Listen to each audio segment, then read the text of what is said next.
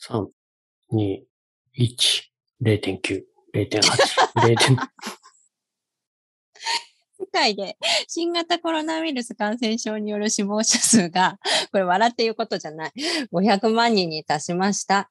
これは2021年11月1日現在のニュースです。ね、こんなに増えちゃったね。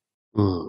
一方、大気汚染が原因の早期死亡者数はたったの1年間で毎年毎年800万人を超えていると言われていて、こんな大量殺人、これもう大事件なんだけど、これは報道されることは全くなく、例年通り COP26 うがん。始まったね。COP26 っていうのは10月31日から、えっ、と、今回はイギリスのグラスゴうんーにて開催されている第26回国際気候変動枠組条約定、なんだっけ？に第26回国際、え？第26回気候変動枠組み条約締約国会議。そうだよ。気候変動。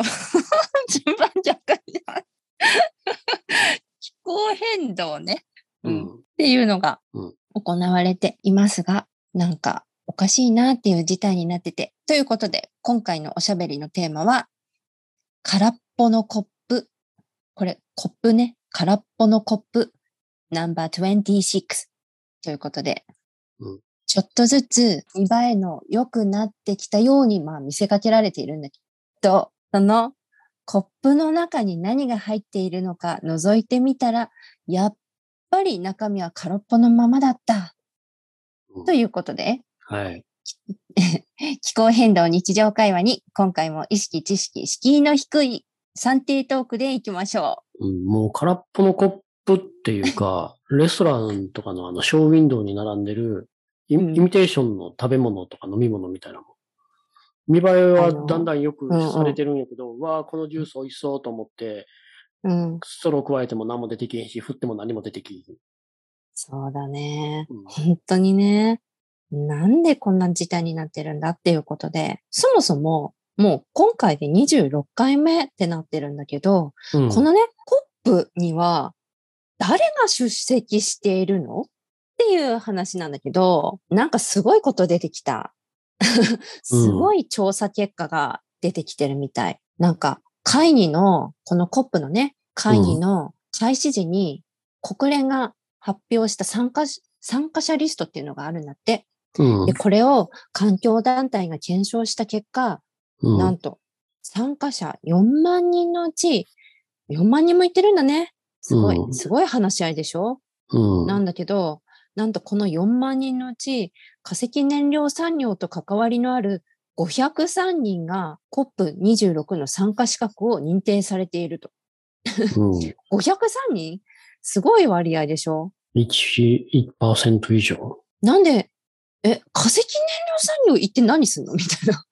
ん？化石燃料生き残りをかけて、そういうことだよね。うん。理屈はこうやん。化石燃料をいつ終わるか、うん終わらせるかっていう話をするのに、化石燃料産業がいい品がったらあかんやろ。わー。なるほどね。うん。なるほどね。そういう逆からの言い方ね。うん。なるほど。うん。でもおかしな話やろ？犯犯罪をなくす話し合いをするのに、犯罪者がいい品かったらあかんやろって言ってんおかしいよね。それおかしいよね。明らかにね。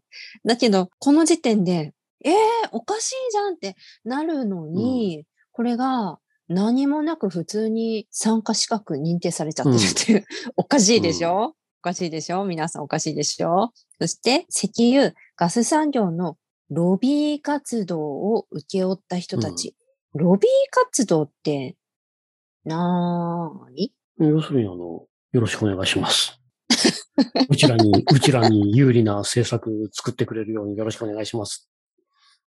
って言って、お金を使って、前、前なんかの回で話したけど、アメリカとかやったら、多分日本でもそうなんやけど、うんロビーストが、なんていう、利益に直接つながる団体、うん。企業やったり団体が法案を書くのよ。それを議員が提出するだけ。だから法律わはお一応議員が立法府やから。あの人たちはローメーカーって呼ばれる法律を作る人たちやから、議員が法案を議会に提出するんだけど、その元っていうのは全部大概企業が作る。ああ、だから、こういうことね。企業がお金とかいろんななんかいい話を議員たちにこうん。う配って歩くみたいな感じ。そういうことなんだね。うわーもう、グルなわけね。うんすべて。だからコップでも一緒だと思うよ。コップで決まっていくことを石油産業が変えていくんやと。うんいや、それはちょっと無理やから、もうちょっとこうしてとか。結うん、局、そういうもだから、まあ26回目にしてこの通りっていん。うことね。うんあの21回目のパリ協定から26回目まで5回進んできて何も進まへんすごい。もっとね、でもひどいことたくさんなんか載ってたんだけど、とりあえずちょっと2つだけまず紹介するね。今回の COP では過去20年間の気候変動で最も甚大な被害を受けた8カ国の代表団、その参加してる、ここの COP の場にね、来てる人たちの人数よりも、その、この化石燃料産業の人たちの方が多いって。つまりこの503人より多いって、あ、503人っていう数が8カ国合計の人数よりも多いって感た。じなのだって簡単、お金持ってるやん。お金？うん。化石燃料産業お金持ってるから、いくらでもお金出してついてくれるうわあ、そういうことね。なるほど。確かに。貧しい、貧しい国は代表団連れてきて、みんなどっかに泊まって、うんずっと居続けなあかんねんで、2週間。うん。まあ、それはお金うんかかるね。あの、高校野球でうん甲子園、公立高校が行ったらもうえらいことになるのと一緒やん。出たん、出たん嬉しいけど、こ れどうすんの？宿泊代もね、そうだよね寄付お願いします。寄付お願いします。寄付お願いします。なるほどね。そうだよ。普通に考普えてお金かかるんですよ。が、あの、都道府県の大会で準々決勝、準決勝って進んでいったらみんな喜ぶ反面、学校はだんだんお金どうしよう。お金どうしようってなる。うん。なるほど。行きたくても行けないっていうね。あとは、2個目はね、今回のこれに、コップに、なんと100、100社以上参加してる化石燃料企業。100社。100社ってうん 笑っちゃっ半分。て、すごい200ぐらね。い行ってて。どう ?100 企業行って。すごいな。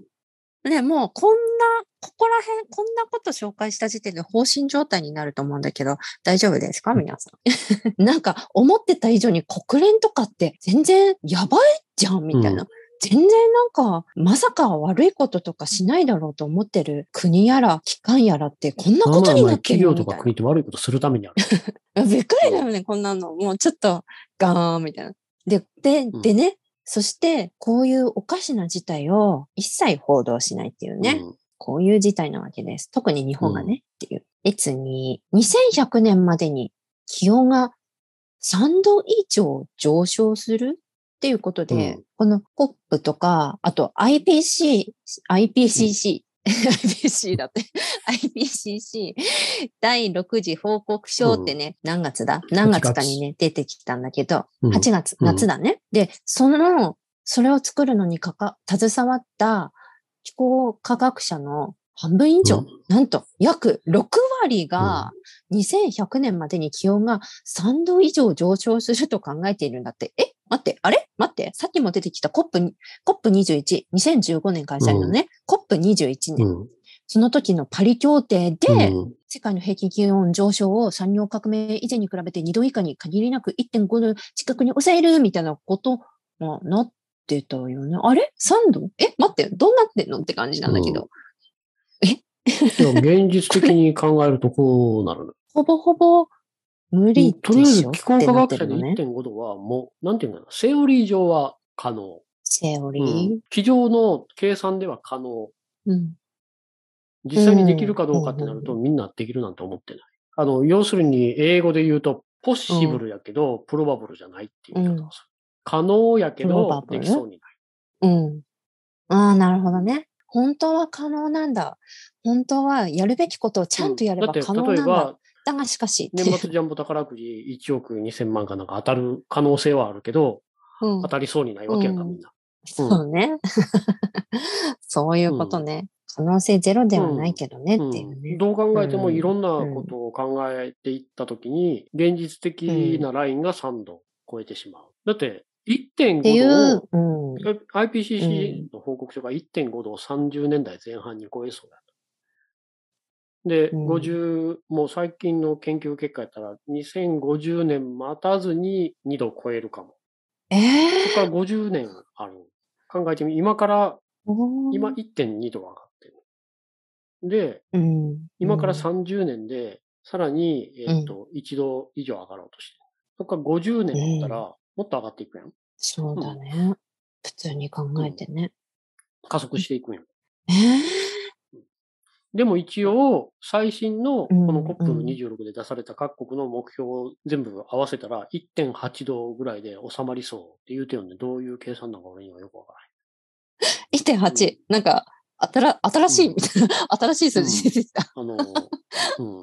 全部が目標を達成したら。でもみんな考えなあかんのは、パリ協定の時に目標あったのは、何一つ何もできへんままでここまで5年間やってきて、ここでまた新たに目標を出したやつをうん誰か信じるの？これ。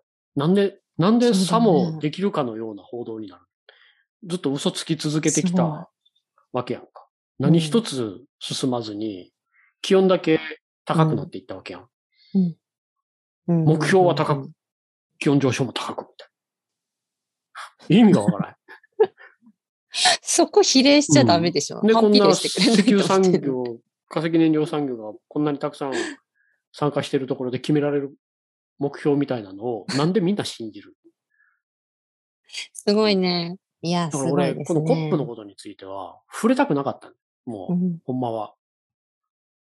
あもうこんな意味のない、ブラブラブラ。あ。うん。でも、うん、これがうんブラブラブラなんやんっていうのは言い続けなあかんなと思った。報道は、もう今もそうやけど、まるで前進してるかのように伝えてる。そうだよね。目標を立てて前進することってないやんか。小学校、中学校の時にうん夏休みの宿題を7 月中に終わらせるって言って、7月中に終わらせるやつって言いひんかったやん。一人くらいいたかな、毎みたい年言う小学時代から。絶対7月中に終わらせるって言って。で、あの、な。まあ、ね。中学3年生までずっと一度も7月中に終わらせることなく、これパリ協定とかと一緒やん。一緒だね。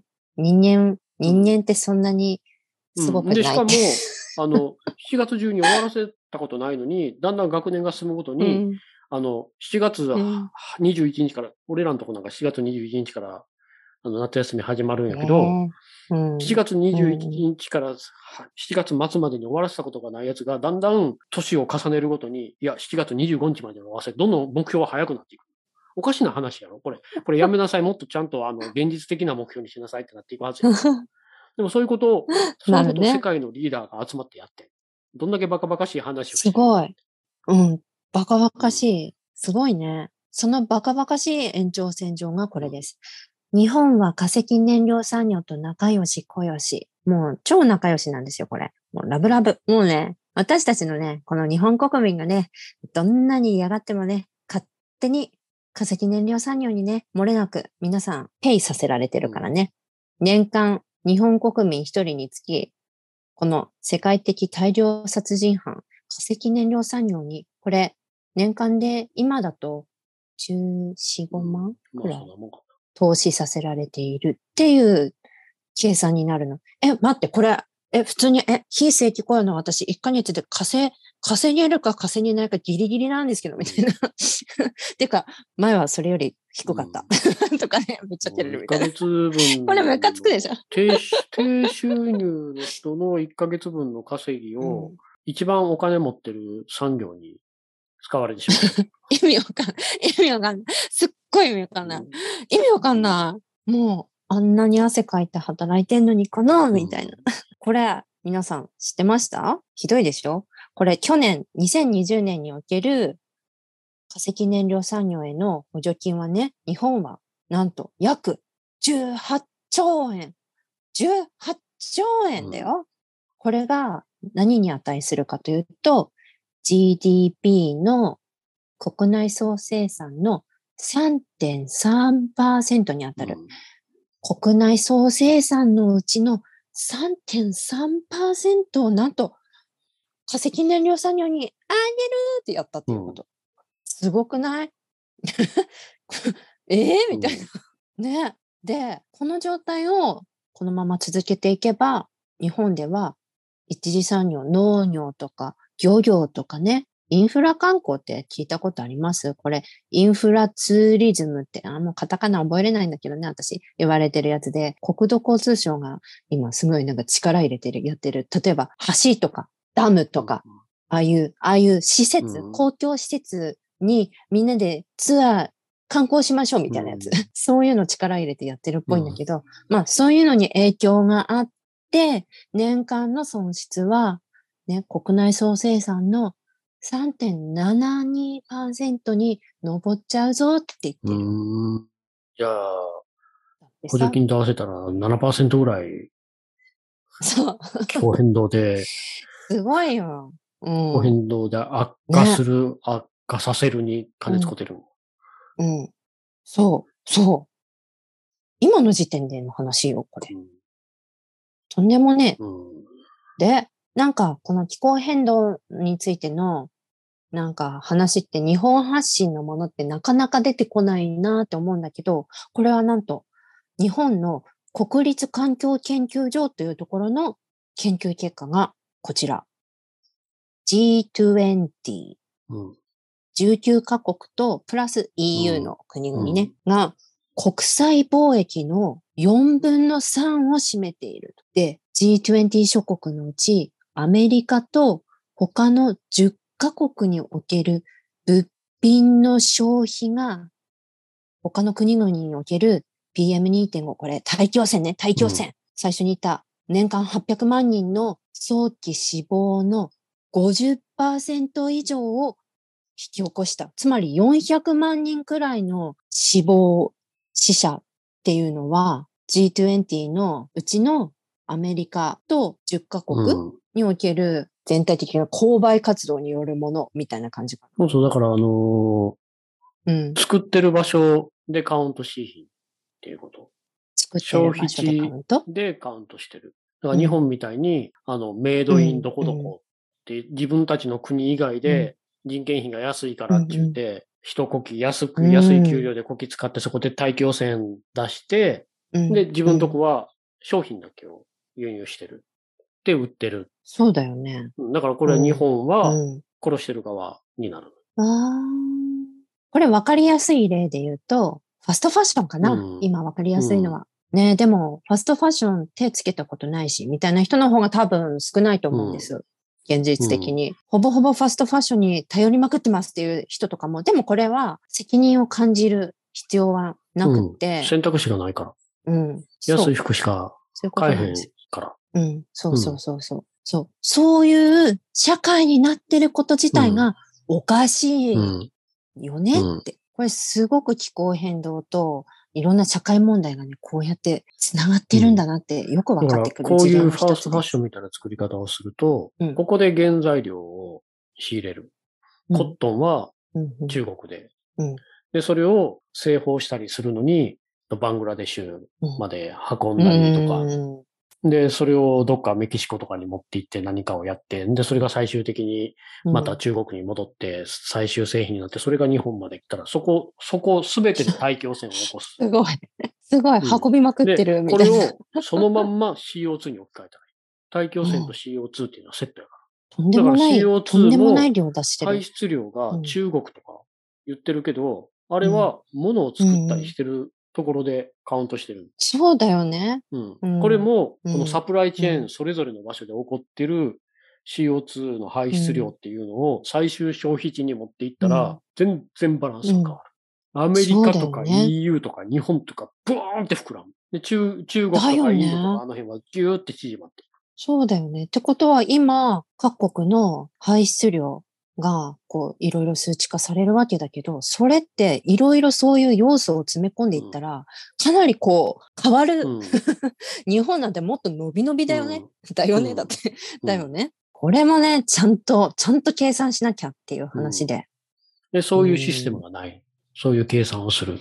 だってされたら困るから。そういうことだよね。こういうことこそちゃんとコップとかでこんな事態になってますよ。日本ちゃんとしてくださいとかっていう話にならなきゃおかしいはずなのに、そういうのもないから、まあ報道されることもなく、うん削減量ものすごく減るわ。削減しなあかん量がものすごく大きくなるわけやか うん。もっと排出量増えそうるだよね。ほんだらどうなるかって言ったら、うん。例えば中国とかインドとかってまだ石炭火力の割合が大きいわけやんか。うん。だから工場とか動かしてるのってうん。石炭火力発電が多いっていうことになる。で、それを最終消費地に持っていった場合、その排出量を、うんその石炭火力を再燃に変えていかなあかん責任は最終消費地に生まれてくるわけや。うん。なるほどね。ううん。本当だ、本当だ。本当はそうあるべきうん。うん。うん。うん。日本。日本。うん。そう。あとね、もっといろいろ、もっといろいろ出てくる。政府のアリバイ作り、こうやって真実がいろいろ言われない状況なんだけど、この COP の開催前にね、パブリックコメントが募集されてたんだって。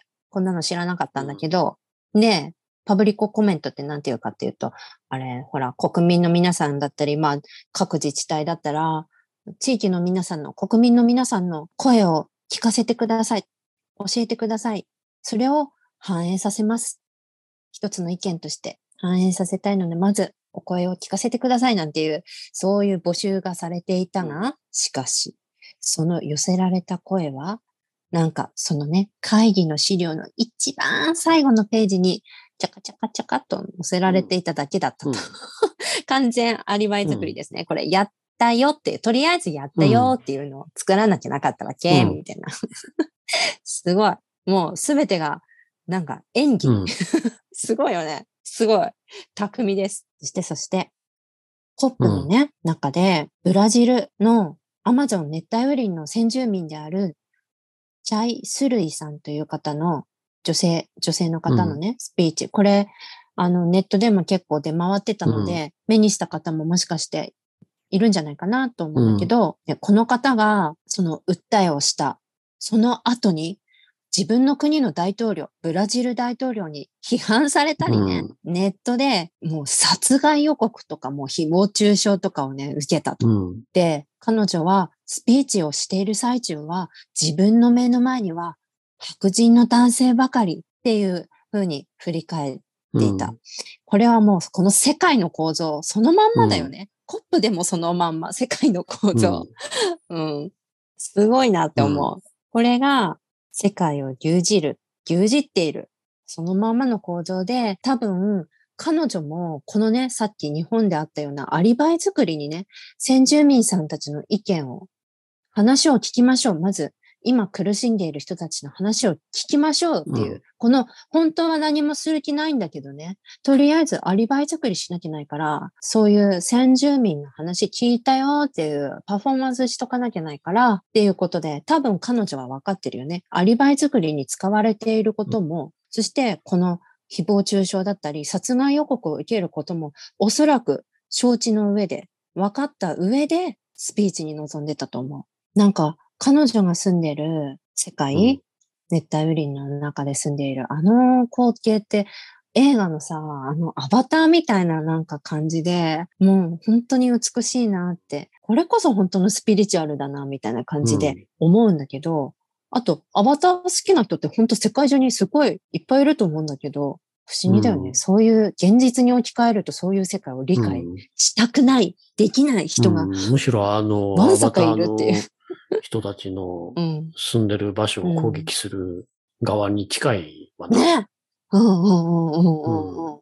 そういうことだあよね。の、彼女の場合恐ろしいは、です。うん世界中の先住民代表してきてるのよね。うん、そうだよねあ。の、先住民っていうのが世界中でどういううん。扱いを受けてるか、どういう場所に住んでどういう生き方をしてて、それが気候変動によってどのような影響を受けてるかっていうのをうん自分じゃないと思う。うん自分だけがってなったらこんなことする、したら危ないの分かる。うん。逆に怖くてできないよね。うんそうだね。これがこう、なんていうか、んまあ、後でまた話するけど、インターセクショナリティとかっていう話になってくる。うんうんうんなんかまた難しい横文字が出てきたぞ。うん これね、うんとっても大切なこと。まだ日本には全然根付かないんだけど、うんそういうふうに、しっかりと、そういうパフォーマンスじゃなくて、彼女みたいにスピーチした人たちの意見をしっかりと反映していくために、中身のあるコップにししていくためには、どうすればいいんですかねっていうことで、解決策は、なんかこんなにね、何年もかかってると難しそうに感じるんですけど、実はめちゃくちゃシンプル。うん。今ね、このヘンテコリンな社会構造、うん。そしてこのヘンテコリンな社会構造がそのままコップでも現れているでしょ？さっき話したように自分の目の前で話を聞いているのは白人の男性だらけだったと。白人の男性だらけだった。この現状を真逆にしていけばいいだけでしょ？先進国と言われる国々の男性ばかりで決められてきたことを開発途上国の女性の割合、うん。これ、かっこ、気をつけなきゃいけないのが、おっさん病を患っていない女性ね、の割合を過半数以上にしていくっていう、もうこんな簡単なことなんですよ。うん 真逆にすればいいだけ。ね。そ今まで散々やってきてダメだったことを真逆にすればいいだけなんですよ。うそうそう。あと、ほら、あの、おっさん減らして、女性を増やして、うん。まあ、そのおっさん病の象徴として、化石燃料産業があるわけやんか。ずっうんと産業革命以降の経済を支配してきたのって化石燃料やし。で、化石燃料産業の人たちはもうコップに一切参加させへんっていうのと、それだよね、まずね。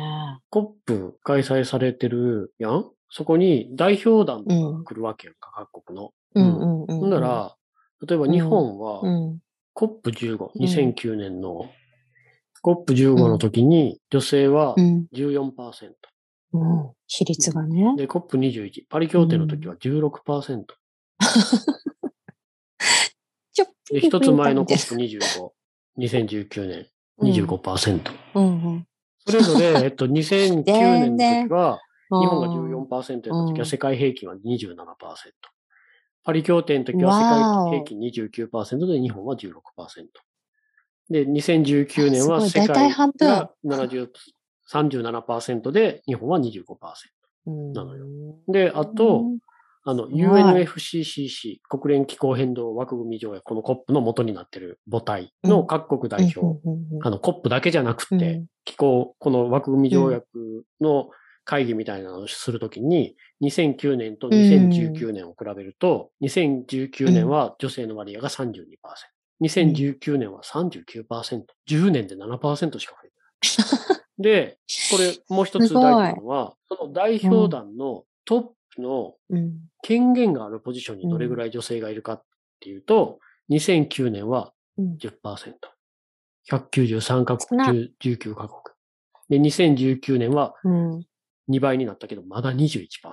こんな状態でうん気候変動の世界的な、国際的な取り決めをしていこうとしてる。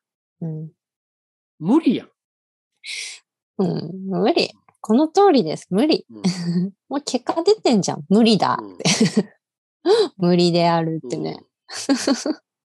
すごい。ひどい。本当に。すごい。そして日本は特にもう世界の中でも、すごいね。大体半分の割合でね、遅れてるね、うん本当に。これをね、もっとよくわかりやすく、ジェンダーギャップ指数2021っていうのがあるんだけど、これね、日本は156カ国中、なんと、ジェンダーギャップが120位。低い鼻出る。下から数えた方が早いじゃんっていう。100番台ですか多いっていう。これね、分野別にちょっと見てみると、経済、政治、教育、医療ってあるんだけど、まず経済、117位、政治、147位、教育、92位、医療、65位なんだって。すごくない？政治、147位、政治、147要する位。に この前、し 国の、国のあり方すべてを決める場所に女性をそう入れない。そう。でしかも、あの、そう衆院、そうそうこの間の衆議院選挙でさらに減った。うん。10%切ったやろ、多分。後ろに下がった衆議。院のうん。中の女性の割合確か10%切ったはず。やばい。とんでもないね、これね。そう。この分野別に一応あるんだけど、ね、例えば教育面を良くしましょうとか、医療面をもっと良くしましょうとか、他にもいろんな分野があるけれど、これらを決める上で何が一番かっていうと、やっぱり政治なんだよ。どうやったって政治。政治が変わらないと、教育面も良くならないし、医療も良くならない。規則とか、ルール、そういうところを本当に変えていく必要があって、それってやっぱり一番大変な作業なんです。そこをひっくり返していくっていう作業は、すごく今、特にも日本は政治に関わりづらくさせられているので、本当にその覆していく作業って大変なんだけど、これをやらないと変えていけない。うん。で、これ、ね。女性がどんどんどんどん増やして、女性が増えていかなあかん。理由の一つに、うん。男女の格差が小さい国、ジェンダーの平等が進んでる国ほど、気候変動に対して社会が強い。ジェンダーの格差が大きい国ほど、気候変動に対して脆弱うんうな社会基盤が。えっ、と、それはつまり、日本は先進国とか言われてるけど、このままじゃ日本でマジで気候変動もっともっと、ね、今現在あるけれど、もっともっと影響を受けるようになってたら、日本、うん女性、うん、で、大変なんですけど。女性の立場がうん、強い。男女平等うん。が進んでいればいるほど、気候変動対策っていうのは進んでる。そういう国ほど。要するに日本なは、るほどね。なるべくしてな、うん。なるほどね。すごい。すごいね。これ、すごいでしょ？前回の29回目のおしゃべりで、そのね、衆院選の話をしたわけなんだけど、これにすごい繋がってくるでしょ？でね、私たち一人一人にできることって気候変動のことでもよくこのフレーズを聞く。うんこれなんだよ、まさにって。まず、この政治、うんそして選挙、ね、一票を投じる。この参加すらできていないんだから。この一票を投じる参加をまず、これが一人一人できることであり、できない人は、がいる、分かってる人を連れ出してできるように助けをしてあげるっていうことが必要になる。深い。うん。つながっている。で、それがまた、ねさっきも言ったインターセクショナリうティっん。てやつにつながって、るのよ。なるほどね。うんうん。インターセクショナリティを日本語で言うと、交差性。交差性、うん、っていうらしいんだが、これは詳しくは次回、次回、うんはい。これね、前回のこの衆院選の話とかね、した、あの29回目から引き続き、社会のシステムを変えていくためには、やっぱりこのコップを変えるにしたって、どうしたって政治なんです。うん。政治。そう。ね。これに絡んでいくしかない。うんでも絡んでいけば変えられる。うん。急ぎ足で。でも、決して焦らずに、着実に取り残す人のいないように、出ないように、私たちは、そうしていくこと、ことで、本物の根っこの強いね、草の根を育てて、かむっていうことで。かっこつかなかった。